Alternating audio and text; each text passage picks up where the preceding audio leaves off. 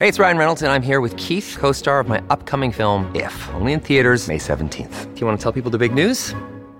All right, I'll do. it. Sign up now and you'll get unlimited for $15 a month in six months of Paramount Plus Essential Plan on us. Mintmobile.com slash switch. Upfront payment of $45 equivalent to $15 per month. Unlimited over 40 gigabytes per month. Face lower speeds. Videos at 480p. Active Mint customers by 531.24 get six months of Paramount Plus Essential Plan. Auto renews after six months. Offer ends May 31st, 2024. Separate Paramount Plus registration required. Terms and conditions apply if rated PG.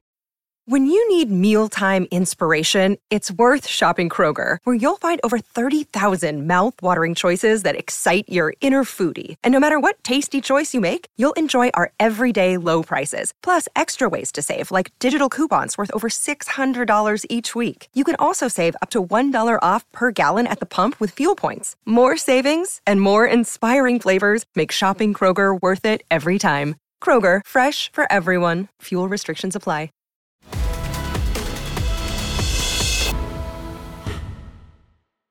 El invitado de hoy es el Dr. Daniel Lehman, psiquiatra doblemente certificado que también es escritor de 10 grandes éxitos según el New York Times. Es el experto principal en todo el mundo en escaneo cerebral y es responsable de haber escaneado aproximadamente 100.000 cerebros en su carrera. La revista Discover nombró su trabajo revolucionario de imágenes cerebrales como una de las 20 mejores historias de ciencia en 2015 y el Washington Post lo llamó el psiquiatra más popular de los Estados Unidos. Habiendo dicho todo eso, sabiendo lo que sabe sobre el cerebro, ¿cómo hacemos de un buen cerebro uno genial?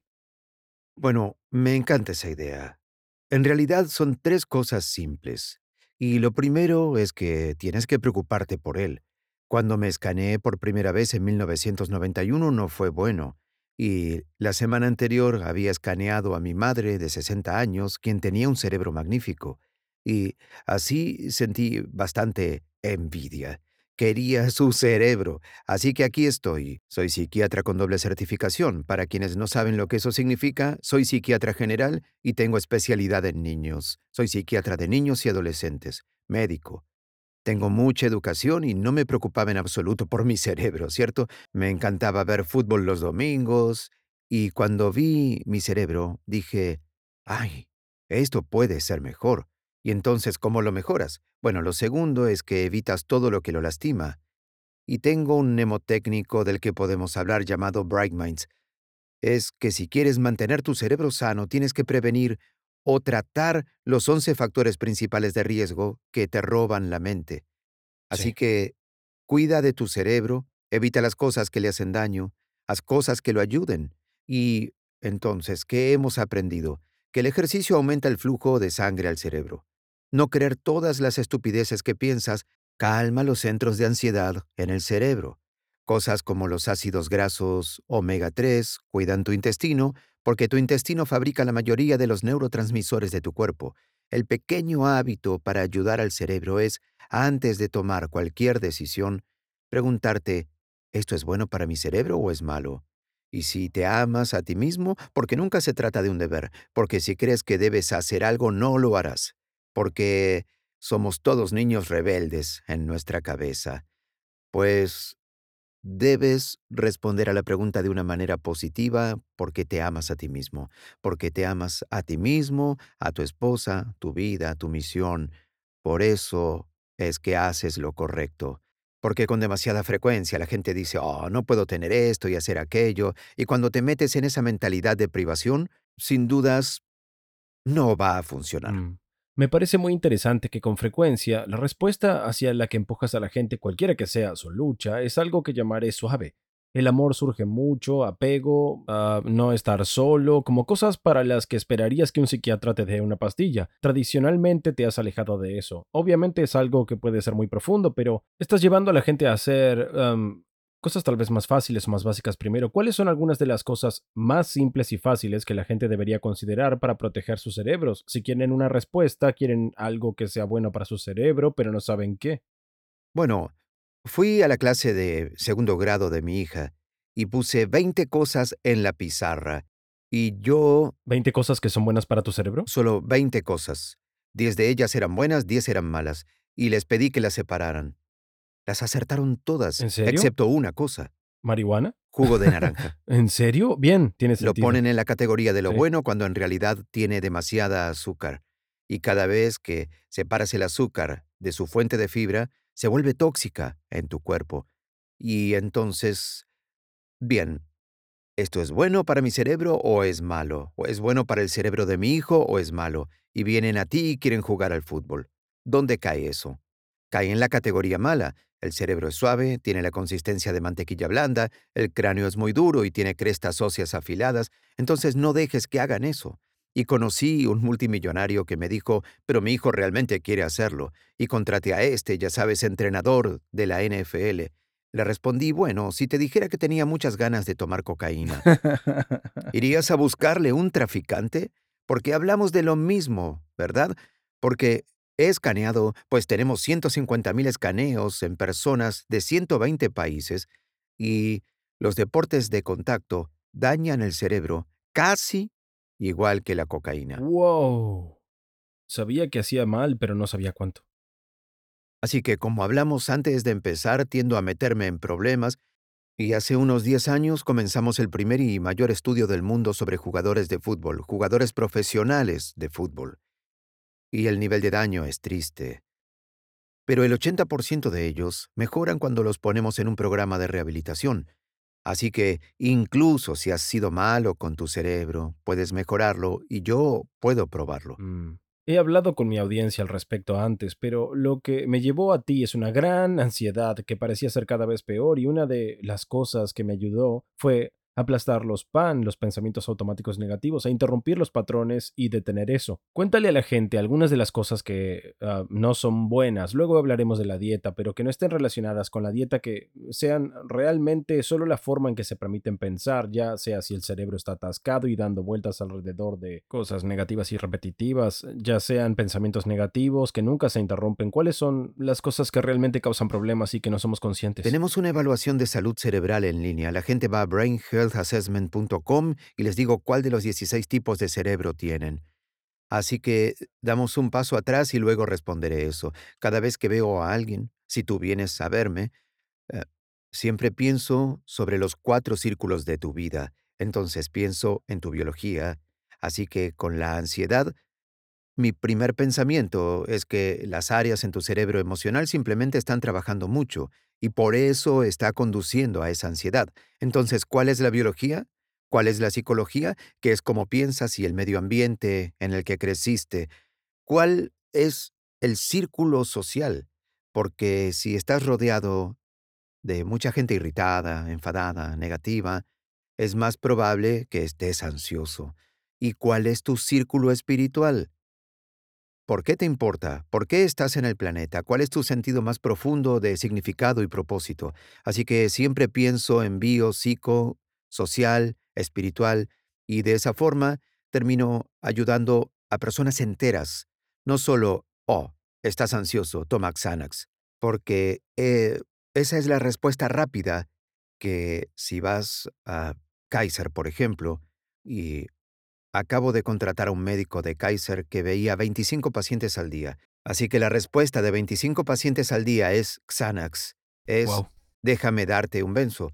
Y el problema es que una vez que lo inicias, es insidioso. Cambia tu cerebro para que lo necesites para sentirte normal.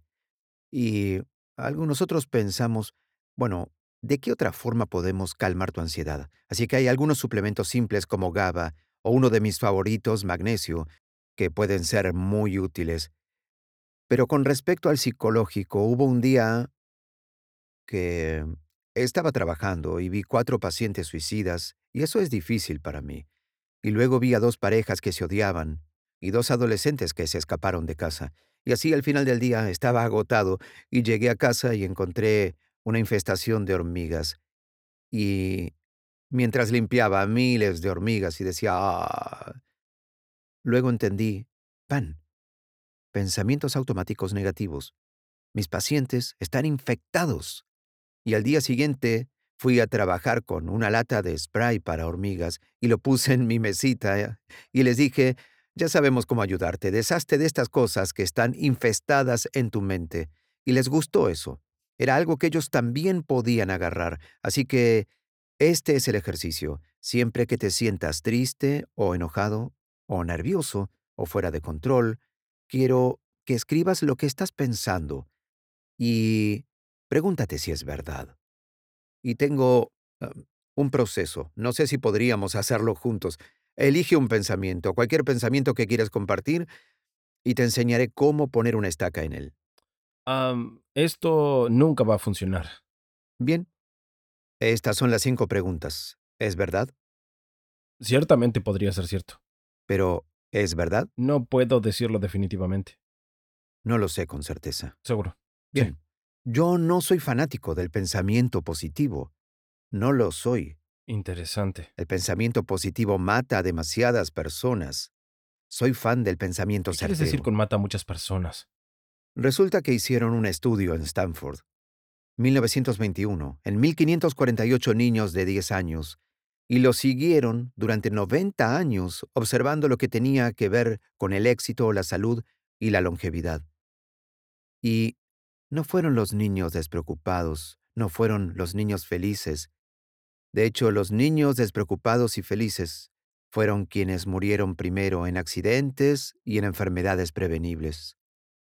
Los niños que vivieron más tiempo eran los niños concienzudos, los niños que dijeron que iban a llegar en un momento determinado y llegaban a tiempo, los niños que hacían su tarea, los niños que fueron responsables, que en realidad tenían un poco de ansiedad porque la ansiedad impide que conduzcas a 200 kilómetros por hora por la autopista bajo la lluvia. Claro, necesitas un poco de ansiedad, obviamente demasiada, hace sufrir a la gente. Mm, Así que esto no va a funcionar. ¿Es verdad? No lo sé. La segunda pregunta. ¿Puedes saber absolutamente con un 100% de certeza que no va a funcionar? no. No. La tercera pregunta. ¿Cómo te sientes cuando crees en la noción esto no va a funcionar? Mal, ansioso, me siento incómodo, fatalidad inminente, la sensación de que es abrumador, no quiero mirarlo, quiero alejarme, quiero hacer cosas divertidas que son fáciles, gratificación inmediata, como comer el malvavisco inmediatamente. Es todo a un nivel límbico, es solo emoción. Y luego, ¿cómo tratas a otras personas cuando crees en ese pensamiento? Si se diera al pensamiento, estaría gruñón o malhumorado o seco con la gente o simplemente hosco y callado. Sí, entonces, ¿es cierto? No lo sé. ¿Puedo saber absolutamente que es verdad? No. ¿Cómo me siento cuando creo el pensamiento? Ansioso, peor. Es decir, está alimentando lo que te pone naturalmente molesto.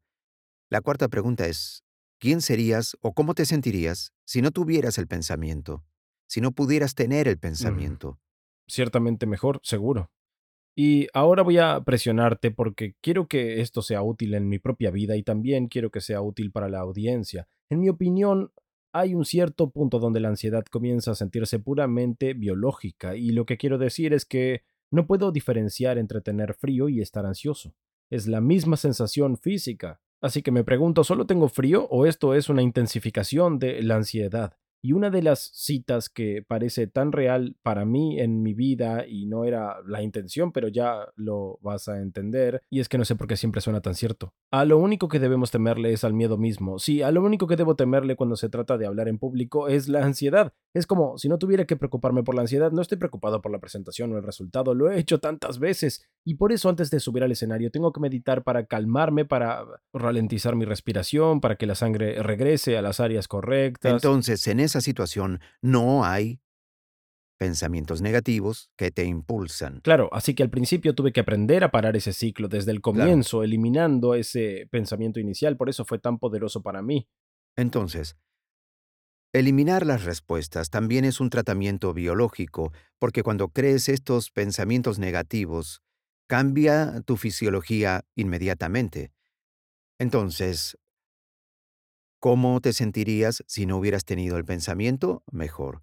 Así que la quinta pregunta es mi pregunta favorita. Si tomas el pensamiento original, esto nunca va a funcionar. Y lo volteas. Al revés. Al opuesto, exacto. No el opuesto narcisista, que es yo seré el mejor de todos. Lo... Lo opuesto sería esto sí funcionará. ¿Tienes alguna prueba de que eso sea cierto? Si estás pensando en... Ya sabes, sea cual sea la situación y no funcionará. Presentaciones anteriores. ¿Una vez en tu vida o más de una vez. Dependiendo de lo que hablemos, podrían ser eh, años de éxito en algo. Bien. Alguien en mi pizarra esta mañana escribió soy tonta. Y luego, cuando lo cambiamos a no soy tonta, tenía como 50 razones por las que no era una tonta. Pero si no desafías tus pensamientos, si no cuestionas tus pensamientos, les crees al 100% y luego actúas de acuerdo a esa creencia. Así que aprender a limpiar eso es realmente importante, pero a veces quedan restos de ansiedad que no son impulsados por pensamientos negativos. Y ahí la respiración diafragmática es tan importante. Así que en tu lugar, y yo solía ser tú, porque antes de hablar me, me ponía muy nervioso, y estaba en el equipo de oratoria en la universidad, pero no podía sostener el papel en la mano porque temblaba. Era realmente irritante. Y así me volví un maestro en la respiración diafragmática. Y es muy sencillo. Pongo a la gente en el suelo de mi oficina, pongo un libro sobre su vientre y les enseño, cuando inhales, haz que el libro suba, cuando exhales, haz que baje. El truco es la gran inhalación. Tarda el doble de tiempo para soplar. Así que son tres o cuatro segundos, luego sosténlo solo por un segundo y luego son unos ocho segundos para exhalar. Y eso desencadena una respuesta parasimpática. Entonces, ya sabes, la diferencia entre la reacción de lucha o huida, tienes una respuesta simpática cuando estás realmente ansioso. Tus manos se enfrían, así que ese es el frío que sientes. Empiezan a sudar, los músculos se tensan, la respiración se vuelve superficial y rápida, lo que es ineficiente para el cerebro. ¿Y solo quieres huir o quieres golpear algo? Quieres desencadenar lo contrario. Se llama una respuesta parasimpática y ese patrón de respiración lo resolverá. Además, sostener algo caliente también lo logrará. Y algunas personas ponen sus manos bajo el agua tibia. Y si puedes meterte en un sauna o meterte en un jacuzzi, pero no puedes hacer eso antes de hablar. Pero entonces, ¿cómo es si alguien viene a verte? Sé que vas a decir que escaneas el cerebro, pero eso es un poco difícil para todos los que están en casa. Pero, ¿cómo son los protocolos básicos para algunas de las cosas más típicas que ves? ¿Es que comienzas con la alimentación, comienzas con ejercicio? ¿Cómo, cómo logras que la gente reduzca la, ah, la intensidad de lo que sea que estén experimentando? Bueno, normalmente trabajo siempre en esos cuatro círculos. Entonces, sí, los escanearé. Porque si no miro, no sé, pero no todos pueden hacerlo, así que en Cambia tu cerebro, cambia tu vida, creo que ese es mi libro sí. que leíste. Tengo cuestionarios que te dicen que es más probable que tengas un problema límbico aquí, o un tema de ganglios basales y ansiedad con estos síntomas, o un problema de la corteza prefrontal, que es tan común para nosotros. Y luego pensaré que, bueno, si este es probablemente el problema, estos son los suplementos en los que pensaría. Y tiendo a empezar con los suplementos. Quiero decir, a menos que seas esquizofrénico o seas una persona bipolar frágil, generalmente empiezo con los suplementos. Y en casa pueden ir a brainhealthassessment.com y averiguar cuál de los 16 tipos tienen y luego trabajaremos en la biología. Junto con la biología, sí, deberías hacer ejercicio, claro que deberías, y ciertos tipos de ejercicio, especialmente ejercicios de coordinación. Los deportes de raqueta son por lejos mis favoritos, muy pocas lesiones en la cabeza y trabajan tu cerebelo. Y el cerebelo, siempre digo que es la parte Rodney Dangerfield del cerebro. No recibe respeto, aunque es el 10% del volumen del cerebro y tiene el 50% de las neuronas del cerebro. ¿Puedes imaginar que algo que tiene la mitad de las neuronas del cerebro en realidad obtiene muy poca cobertura en, en los medios científicos? Entonces, ¿qué hace el cerebelo? ¿Tiene que ver con la coordinación y Bueno, el eso es lo que solían pensar, sí, movimiento de coordinación, pero ahora sabemos que el 80% se dedica a la cognición y a la emoción. ¿Cognición en qué sentido? ¿Como un procesamiento general? La velocidad de procesamiento. ¿Quieres hablar de algo cercano y querido para mi corazón? Me encantaría poder procesar datos crudos más rápido, así es como lo pienso. Entonces hablamos del cerebelo. Cerebelo. Así que ah, empiezo a jugar tenis de mesa. Ese es el primer paso. ¿Qué más? ¿Qué debo complementar? ¿Qué otras actividades debo hacer? Bueno, un deporte de raqueta. Si a tu esposa le gusta el baile de salón, practica eso, porque es un ejercicio de coordinación.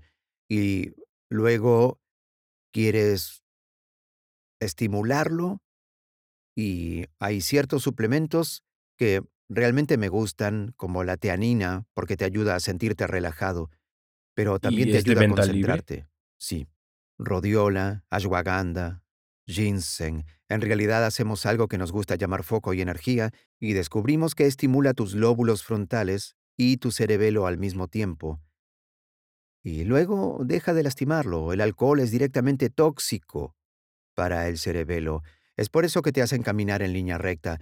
No puedes porque tu cerebelo no está funcionando, Claro. está siendo envenenado. Bien, así que nunca bebes. ¿Cuáles son algunas otras cosas que la gente hace en el día a día que podrían ser totalmente horribles para eso? Bueno, si estás jugando al fútbol o tus hijos están jugando al fútbol, lo que están haciendo es golpearse los lóbulos frontales. Y hay un término genial que me gusta, se llama diasquisis cerebelosa cruzada. Es Suena fantástico. espeluznante. Si te lastimas el lóbulo frontal izquierdo, en realidad se apaga tu cerebelo derecho. Y si te lastimas el lóbulo frontal derecho, se apaga el cerebelo izquierdo. Y si cabeceas balones de fútbol, estás apagando ambos lados de tu cerebelo. Así que tenemos que hacer un mejor trabajo protegiendo el cerebro. Háblame sobre el impacto de la dieta en eso. ¿Cuáles son algunas de las cosas principales que deberíamos eliminar? Ya sabes, no es difícil. Y de nuevo, si pongo estas cosas en el pizarrón, la gente lo acertaría. El azúcar es proinflamatorio. Aumenta la activación errática de las células cerebrales y es adictiva. Así que si puedes deshacerte o limitar el azúcar, eso es realmente útil para la gente. Cuanto más coloridas y limpias sean las frutas y las verduras, mejor. Lo más inapropiado que suele decir la gente es, oh, debería seguir una dieta baja en grasas. El problema con eso es que el 60% del peso sólido de tu cerebro es grasa, y las dietas bajas en grasas pueden desencadenar depresión. Entonces, me gusta la grasa saludable. El pescado, aunque debe ser pescado limpio, pues el pez espada no. Jamás comería eso. Está cargado de mercurio.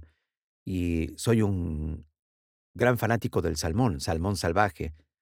Aguacates son como la mantequilla de los dioses, ¿cierto? Es un gran alimento para el cerebro. Tienes que ser inteligente con las calorías, porque el 70% de la gente tiene sobrepeso y el 40% es obeso. Publiqué dos estudios que muestran cómo cuando tu peso sube, el tamaño físico y la función de tu cerebro disminuye. Eso debería animarte a dejar las grasas. Cuando leí eso, terminé perdiendo 14 kilos. Ya sabes, lo había intentado durante 30 años y nunca había tenido la motivación hasta que me dije, no voy a tener un cerebro más pequeño, no voy a hacer eso. Eh, entonces, proteína limpia, grasas saludables, en realidad, en cada comida porque ayuda a estabilizar el azúcar en sangre. Una de las cosas más grandes que robará tu mente es tener un nivel de azúcar en la sangre alto en ayunas. De hecho, se ha demostrado que está asociado a la atrofia cerebral y hace a tus vasos sanguíneos frágiles y más propensos a romperse. Hay un término que me gusta, no es mío, pero me gusta y es la diabesidad. Es una combinación de tener sobrepeso con niveles altos de azúcar en sangre. Es un desastre para la función cerebral y es por eso que la gente se vuelve adicta. Son carbohidratos, carbohidratos simples, así que si ingieres un cupcake, tu páncreas ve todo el azúcar y envía una ráfaga de insulina. Bueno, esa ráfaga de insulina impulsa al triptófano, el aminoácido precursor de la serotonina, hacia tu cerebro. Así que, cuando ves pan o pasta o patatas, a tu cerebro le gusta porque se siente más feliz, se siente más relajado. Ahora el problema es que te mata más temprano y entonces tienes que entenderlo. Pero la otra cosa que impulsa el triptófano al cerebro es el ejercicio. Y así, muchos de mis atletas hacen ejercicio intensamente y no se deprimen. Y cuando se lastiman, se deprimen porque no pueden obtener sus dosis de antidepresivos fija. Y entonces recurren al azúcar, y pues eso los hará sentirse terriblemente con ellos mismos. Y entonces debes saber la forma buena para que el triptófano llegue a tu cerebro y la forma mala. Bueno, antes de comenzar a grabar, dijiste algo tan fascinante. Dijiste, si yo fuera básicamente un genio malvado y quisiera simplemente destruir absolutamente la salud de la gente, ¿crearía qué tipo de estilo de vida? Bien, tomemos este mnemotécnico que he creado para mantener al cerebro saludable. Se llama Bright Minds. Y si yo fuera el genio malvado, lo primero que haría es afectar el flujo de sangre, y entonces le daría a todos los niños las redes sociales y videojuegos, y los animaría a jugar tanto como pudieran, porque eso dejaría caer el flujo de sangre de su cerebro. Un estudio nuevo dice que a mayor tiempo de pantalla, más pequeño es el Es cerebro. interesante. ¿por Bastante qué? horrible. Bueno, uno, no salen, no están haciendo ejercicio, no están exponiéndose al sol. Tenemos una deficiencia masiva de vitamina D en este país y el ejercicio aumenta algo llamado FNDC, factor neurotrófico derivado del cerebro, que ayuda a tu cerebro a crecer. Así que estamos perdiendo crecimiento. En segundo lugar, tenemos el envejecimiento y retiro. Si fuera un gobernante malvado, dejaría que todos se retiraran a los 55 y no tuvieran que hacer nada. Y luego los pondría frente al televisor y los haría enojar con, ya sabes, cualquier lucha política que esté ocurriendo. Hay inflamación que proviene básicamente de niveles bajos de ácidos grasos omega 3, alimentos procesados, problemas intestinales, y así nadie come pescado en mi reino. Y no tenemos comida fresca. Básicamente tenemos restaurantes de comida rápida. Después tenemos la genética. Y no sé lo que tienes en tu familia, pero en la mía tengo enfermedades del corazón y obesidad. La obesidad está a lo grande en mi familia. Sí, pero como podemos ver, los genes no son una sentencia de muerte. Deberían ser una llamada de atención a hacer lo correcto para disminuir la vulnerabilidad genética. Entonces, si yo fuera el gobernante malvado, diría, bueno, hay obesidad en tu familia, haría una campaña pública. Así es tu familia. ¿Por qué preocuparse por eso? Vive a lo grande, vas a morir pronto, disfruta el camino.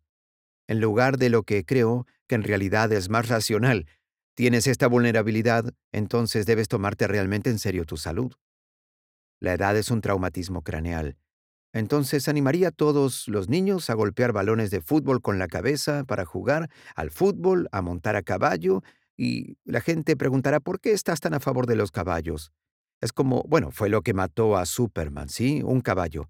No puedo decirte la cantidad de pacientes que veo que tienen adicciones graves porque cayeron de un caballo y no tienen función del lóbulo frontal. Luego están las toxinas, así que si yo fuera el gobernante malvado, me desharía de todas las protecciones ambientales para que estemos llenos de contaminación del aire, contaminación del agua.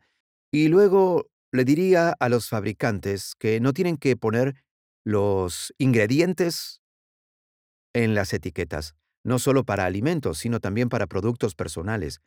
Y algunas cosas como los parabenos y los phtalatos son disruptores hormonales y está el aluminio y los estamos poniendo en nuestro cuerpo. Lo que pase en tu cuerpo, sobre tu cuerpo, va a tu cuerpo, se convierte en tu cuerpo. Pensaría en el alcohol como un alimento saludable. Ciertamente hemos visto esa locura. Legalizaría no solo la marihuana legal, sino es que no digamos que es bueno para nosotros porque toda mi investigación publicada dice que es mala. Ahora, distinto es si alguien se está muriendo de cáncer y ayuda a su dolor y ayuda con la náusea y los ayuda a comer, Dios la bendiga, ¿verdad? Pues seamos racionales al respecto. Acabo de ver a alguien que había fumado marihuana durante 50 años y su cerebro era notablemente mayor de lo que era él. Luego sigue la salud mental. Y si fuera el gobernante malvado, crearía CNN y Fox News y eso que arruina la salud de las personas porque siempre conducen a la negatividad, aumentan la ira y la frustración y la polarización. Cuanto más te expones, más te enfadas y más te separa de otras personas. Y después tenemos inmunidad e infecciones.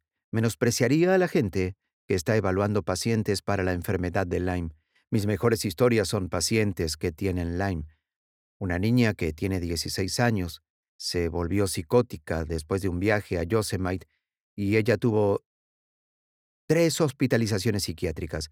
Ninguno de los medicamentos funcionó. Se convirtió en una sombra de lo que era. Ella vino a nuestra clínica y le pregunté qué le había pasado en Yosemite. Su madre dijo, estábamos rodeadas por seis ciervos y pensamos que era un momento mágico. Resulta que fue mordida por una garrapata de ciervo que causó Lyme, que luego hizo que pierda la cabeza y con un antibiótico se recuperó y subió su deficiencia hormonal. Así que dejar que los niños golpeen cosas con la cabeza en realidad reduce sus niveles hormonales y hago pruebas sobre eso. Para la diabesidad crearía el sistema alimentario estadounidense, y si no se compara a nuestra industria alimentaria. No bromeo cuando digo que las armas de destrucción masiva son las sustancias alimenticias altamente procesadas, rociadas con pesticidas, altas en glucemia, bajas en fibra, almacenadas en recipientes de plástico. Están arruinando nuestra salud. Si tengo razón, y no soy el único que ha publicado esto, han habido, creo, otros 20 científicos. ¿Sí? El peso aumenta, el tamaño de tu cerebro disminuye. Es como, Dios mío, si el 70% tenemos sobrepeso, es la mayor fuga de cerebros en la historia de los Estados Unidos. De hecho, es una crisis de seguridad nacional porque cada vez menos gente, no tanta gente, puede inscribirse en el servicio militar porque simplemente tenemos una población poco saludable. Y si fuera un gobernante malvado, crearía pantallas que tengan luces azules porque interrumpen el sueño. Porque el sueño es otra cosa muy importante. Así que suceden tantas cosas que realmente me preocupa la sociedad en la que estamos criando a nuestros bebés y a nuestros nietos. Y creo que mucho de lo que estás describiendo parecen ser desafíos diarios. Entonces, si esa es la manera de realmente destruir a la gente, ¿cuál es el estilo de vida que nos ayudará a sobrecargar? Hablaste del sueño. ¿Cuál sería el ideal? ¿De cuánto tiempo de sueño estamos hablando? ¿Importa el horario? Y no solo sobre el sueño, ¿cuál es el estilo de vida ideal? Bien, si solo repasamos esos factores de riesgo de Bright Minds, entonces para el flujo sanguíneo es el ejercicio, suplementos simples como el ginkgo y la bimpocetina aumentan el flujo de sangre al cerebro, alimentos simples como la remolacha o el romero, el pimiento de cayena, hay cosas dietarias que puedes hacer, cosas de estilo de vida, Algo sobre el flujo sanguíneo que mencionaste que me pareció interesante es lo que pasa en el corazón, lo que pasa al cerebro, le pasa a los genitales. ¿Y cuál es la estadística de la cantidad de personas de 40 y 50 y 60 años con disfunción eréctil? El 40% de los 40 años, 70% de los 70 años. Y si tienes problemas de flujo sanguíneo en algún lugar, probablemente los tenga en todas partes. Y es uno de los, no quiero decir grandes beneficios porque es malo, pero es uno de los beneficios del programa. La vida sexual de casi todo el mundo mejora y soy un gran admirador de eso. Es que, ya sabes, durante años los antidepresivos como el Prozac, Zoloft y Lexapro disminuyen la función sexual, lo cual me entristece. Hace que sea más difícil para las mujeres tener un orgasmo, que los hombres tengan problemas de desempeño.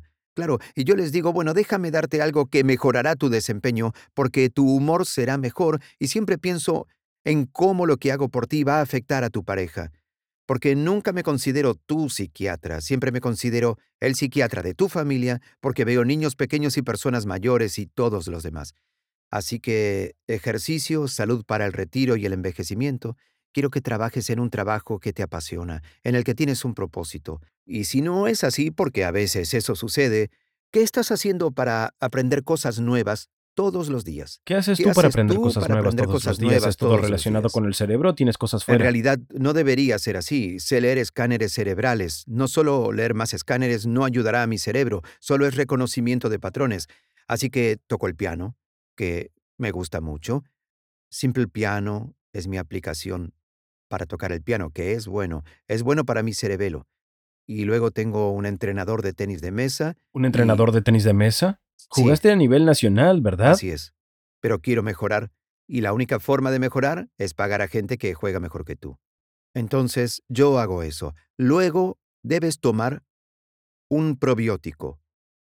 Porque ¿Qué hay de la cetogénica? Si hablamos de inflamación, ah, la cetogénica es lo único en mi vida que tuvo un efecto similar al de una droga. Cuando lo probé había sufrido de inflamación durante 15 años, me ponía hielo en las muñecas todas las noches porque me dolían y quería tenerlas bajo control, pero no estaba consumiendo grasas en mi dieta. Básicamente viví en un estado de inanición rápida durante dos o tres años. Y luego, por las posibles propiedades anticancerígenas, escuché hablar sobre la dieta cetogénica gracias a Peter Attia y Dom D'Agostino y pensé en darle una oportunidad. Lo tomé en serio, 4 a 1. Así que por cada gramo combinado de proteína y carbohidrato comía 4 gramos de grasa. Fue malísimo, lo odiaba mucho, pero mi muñeca se sentía increíble. Eso fue realmente transformador para mí. ¿Qué piensas de eso? Bueno, me gusta mucho para las enfermedades neurodegenerativas y para las convulsiones. En realidad tengo una nieta que tiene un trastorno convulsivo terrible y con una dieta cetogénica perdió las convulsiones. Esta es una historia que me apasiona, porque cuando lo sugerí, ella tenía 5 años, tenía 160 convulsiones al día, y con la dieta perdió las convulsiones. Pero la razón por la que no me gusta en general es que no tiene suficientes plantas coloridas y las plantas tienen medicina. Así que para tu dolor, pueden haber sido los lácteos o el gluten, o puede haber sido el maíz, puede haber sido soja, esas cosas que tienden a eliminarse en una dieta cetogénica. Puede haber sido una de esas cosas también lo que generaba la inflamación, porque mucha gente discutiría que la carne también puede conducir a la inflamación. Y lo primero que hago con casi todos mis pacientes que no están mejorando es ponerlos en una dieta de eliminación. Y tengo que admitir, los nutricionistas en mis clínicas tienen más historias de éxito que los psiquiatras. Te cuento una historia. Tenía un chico que estaba muy deprimido, hacía TEC, fue al hospital, terapia de electrochoque. Había sido hospitalizado varias veces, tenía tendencias suicidas. Y él me dijo, tú eres mi última esperanza, me lo dice enseguida. Eso es un poco estresante para mí. Y... Y le dije, nada ha funcionado, quiero que pruebes una dieta de eliminación. Él me responde, ¿tengo que hacerlo? ¿De verdad? Sí, debes hacerlo. ¿Y entonces qué significa eso? Sin gluten, sin lácteos, nada de azúcar, ni maíz, ni soja, ni colorantes, ni conservantes artificiales. Él me dice, esa es toda mi dieta, pero lo haré. Tres semanas después estaba mucho mejor. Y luego dije entonces, veamos qué es. Así que volvimos a agregar el gluten. No pasó nada. Volvimos a agregar lácteos. No pasó nada. Le añadimos maíz y dijo que 20 minutos después tuvo una visión de un arma en su boca. ¡Wow! Así que le dije, debemos decirle adiós al maíz. Su depresión no ha regresado. Vaya, es una locura. ¿No es una sí, locura? y bueno, ya debería estar acostumbrado a la cantidad de personas que tienen ese tipo de reacción a un tipo específico de alimento y lo variable que es. O sea, que tal vez el maíz para mí está bien, pero para él es absolutamente catastrófico. Ah, ¿Y cuánta variabilidad ves? Porque una dieta de eliminación puede ser muy confusa para la gente. ¿Cómo acompañas a la Es gente? solo tener que pensar en ello de forma realmente sencilla. Hay alimentos que puedo elegir y otros alimentos que debo dejar. Y solo tienes que saber la lista. No Pero ¿por es dónde muy empiezas? ¿Hay una, ah, una zona cero, una pechuga de pollo y brócoli? Digo, ¿cuál es tu Bueno, comienzo? mira, para mí la primera regla es que tiene que ser delicioso y nutritivo. Entonces, soy afortunado porque estoy casado con una enfermera que no solo es hermosa, sino que es inteligente, y uno de sus mejores dones es tomar comida realmente saludable y hacer que tenga un sabor increíble. Entonces no hay sufrimiento, así que tengo que meterles eso en la cabeza. Y todos somos animales de costumbre, pues yo soy un animal tan de costumbre que realmente solo tengo que encontrar 20 alimentos que me encanten y me hagan bien. Y no sé si alguna vez has tenido una relación, has estado enamorado y eso fue malo para ti. Si alguna vez has tenido una mala relación, pues yo lo he hecho y no lo volveré a hacer. Y estoy muy seguro de no querer hacerlo con la comida. Entonces, como también tengo control sobre eso, me gusta esto y me hace bien, no voy a estar enamorado de algo que me lastima. Hice el plan Daniel. El pastor Rick Warren me llamó y dijo, estoy gordo, mi iglesia está gorda, ¿me ayudarías? Creamos un programa para ellos. Mark Hyman y yo lo hicimos y miles de iglesias alrededor del mundo lo han hecho. Es asombroso.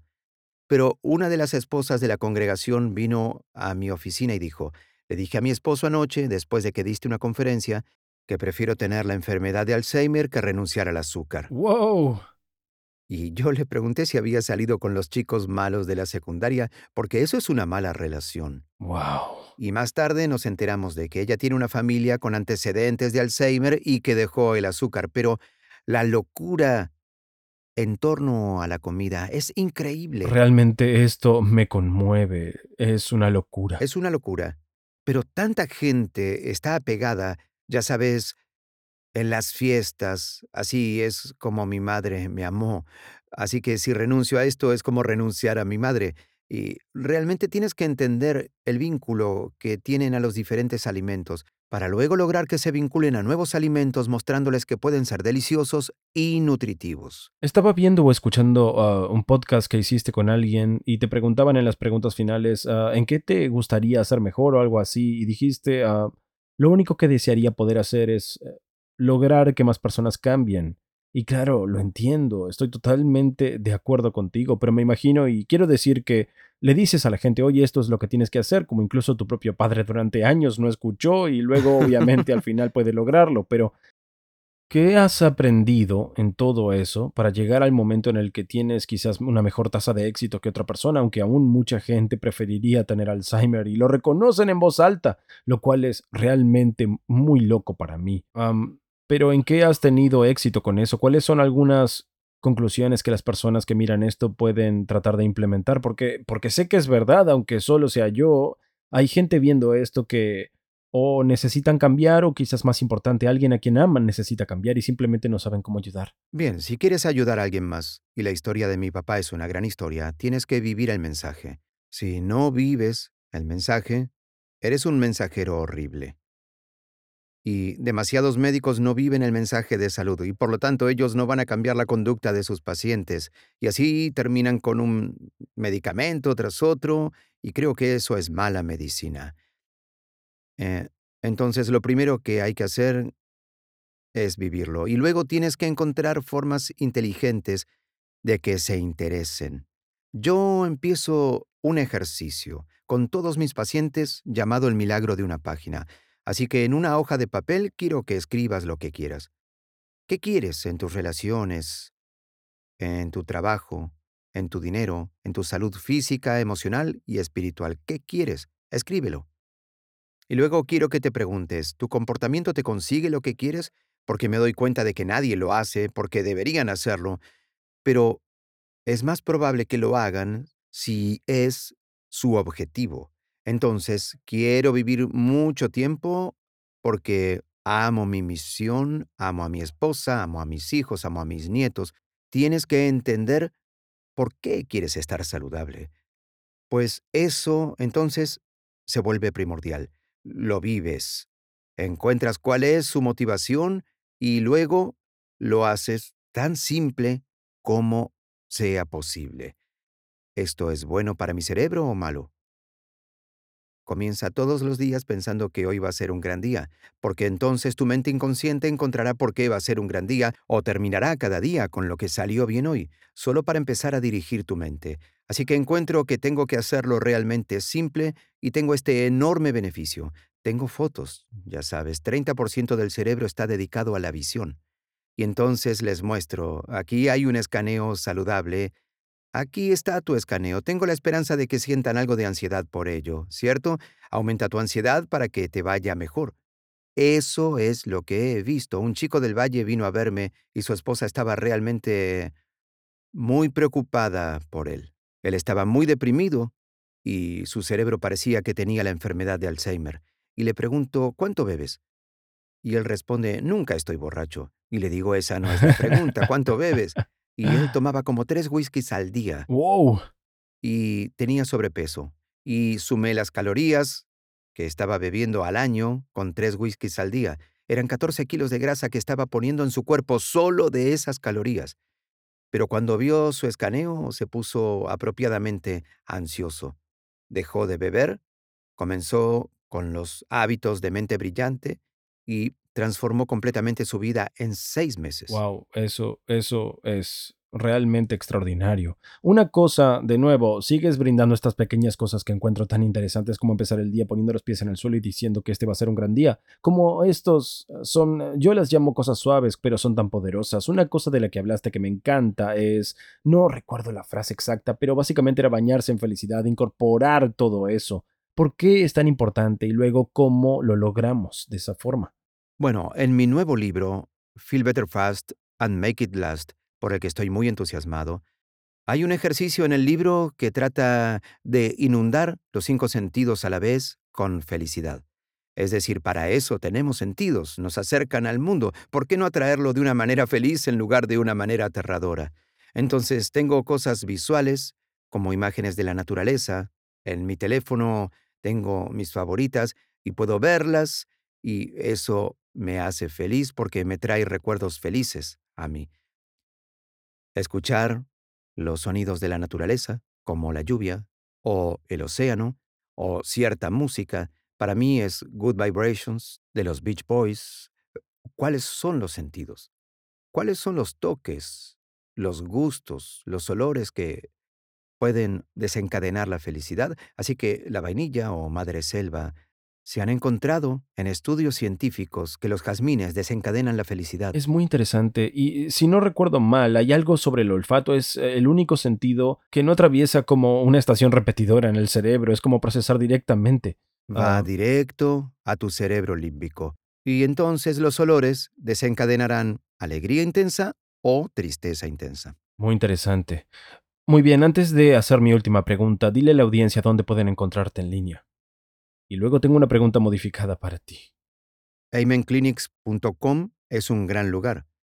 También tenemos Brain MD Health para nuestros suplementos. Para hacer la evaluación de la salud cerebral pueden ir a brainhealthassessment.com y pueden encontrar Feel Better Fast en Amazon o Barnes Noble, donde sea que se vendan libros. Está bien, mi última pregunta. Normalmente pregunto a la gente qué es lo que pueden hacer que tendrá el mayor impacto en la salud, pero para ti quiero una cosa en cada una de las cuatro áreas. Me pareció tan interesante cuando estás tratando a un paciente que piensas en esas cuatro áreas que realmente componen al ser humano. Así que en cada uno de esos cuatro cuadrantes, ¿cuál es el único cambio que pueden hacer que tendría el mayor impacto en ellos? Bueno, en la biología es este pequeño hábito, tres segundos. ¿Esto es bueno para mi cerebro o malo para él? Solo tienes que saber la lista. Pero si te amas a ti mismo, vas a hacer lo correcto. En el círculo psicológico, ¿es verdad? Deberías llevar esas tres palabras por donde quiera que vayas, porque los pensamientos simplemente aparecen en tu cabeza. Mi esposa no me escucha, el tráfico de hoy va a ser terrible. Ya sabes, es como, eso es cierto. Ah, En el círculo social que he hecho hoy para mejorar mis relaciones. Es importante porque las relaciones son la única cosa que puede hacer que inmediatamente te sientas mejor u homicida. Y entonces, ¿cómo puedes mejorar tus relaciones? Y espiritualmente, ¿qué estoy haciendo hoy que tiene un propósito? Porque las personas con propósitos viven más tiempo, son más felices, de hecho tienen menos riesgo de demencia. Asombroso. Impresionante. Y te agradezco mucho por venir. Fue realmente asombroso. Amigos, es alguien que ha tenido un gran impacto en mí. Uno de los primeros libros que leí sobre el cerebro fue Making a Good Brain Great y darme cuenta de que no estamos atrapados con el cerebro que tenemos, que podemos hacer cambios y si ustedes me conocen, escuchan mucho de mi retórica sobre el cambio gracias a esos libros y eso fue lo que realmente me empezó a mostrar que había pasos concretos que puedo tomar para mejorar las cosas. Me encantan sus recursos mnemotécnicos, creo que serán muy efectivos para ti. Uno del que hablamos pero no entramos en detalle es Uh, Brain Excel, les recomiendo que lo busquen, pueden encontrarlo en su web, es absolutamente extraordinario en relación a mejorar tu capacidad para uh, funcionar a un alto nivel, así que ve, averigua cuáles son las cosas que están afectándote y luego desglosa Brain Excel, que es sentirse mejor y hacer que siga así. Así que uh, entrar en su mundo, encontrar esas cosas, aplicarlas en tu vida, arreglar tu estilo de vida para que sea algo bueno para tu cerebro. Uh, creo que es fascinante que haya dicho que puedes hablar con niños pequeños y ellos pueden resolver qué es bueno para tu cerebro y qué no lo es. Y sin embargo, como adultos, uh, escuchamos frases locas como prefiero tener Alzheimer que dejar el azúcar. Y así realmente llegar a una acuerdo con lo que quieres lograr y luego los pasos que tienes que tomar para hacerlo. Y no creo que nadie lo haga tan bien como él, así que si te sumerges en su mundo, esa será tu recompensa. Podrás optimizar tu cerebro de una manera bastante profunda. Así que échale un vistazo, sin duda cambió mi vida. Muy bien, si aún no lo has hecho, asegúrate de suscribirte y hasta la próxima, amigos míos. Sean legendarios, cuídense. Gracias, caballero. Fue fenomenal.